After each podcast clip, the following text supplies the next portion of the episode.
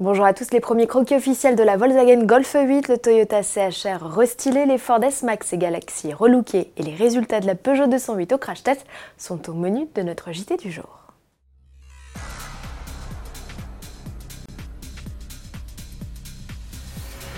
La nouvelle Golf, c'est elle, pour nous faire patienter jusqu'au 24 octobre, date de la présentation officielle de la huitième et nouvelle génération de sa compacte. Volkswagen vient de publier une série de croquis, des dessins qui confirment la présence de feux très effilés, des projecteurs désormais reliés entre eux par un liseré lumineux façon ID3. D'ailleurs, comme sur le modèle 100% électrique, on remarque que le capot est très plongeant. La calandre, comme on l'a toujours connu, disparaît presque totalement. Globalement, la silhouette évolue peu. Le design est juste plus épuré.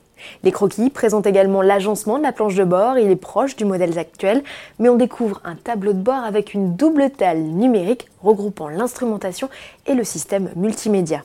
Les boutons physiques de la console centrale ont été en grande partie délocalisés sur le volant.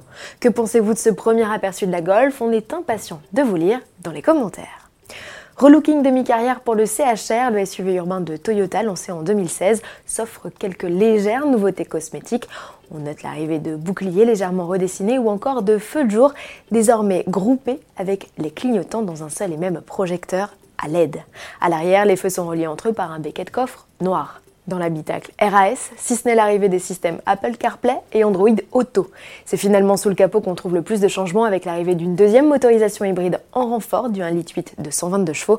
Le nouveau bloc de 184 chevaux a déjà fait ses preuves sous le capot de la Corolla. Suspension et insonorisation du SUV urbain ont également été revus. Côté tarif, comptez 29 800 euros pour le CHR 122 chevaux, c'est 500 euros de plus que par le passé, et à partir de 33 300 euros pour le 2 litres.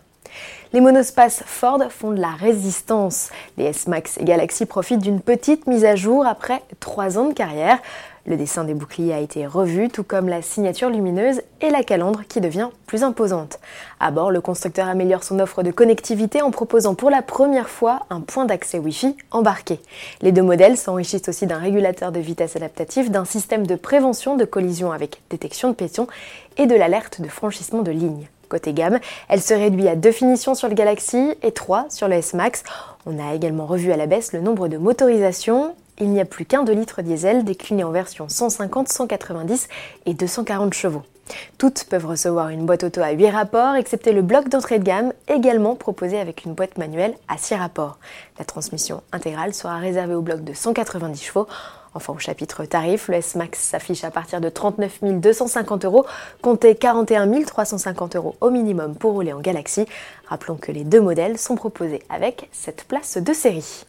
On termine cette édition avec des images de crash test. La Peugeot 208 vient de passer au banc d'essai.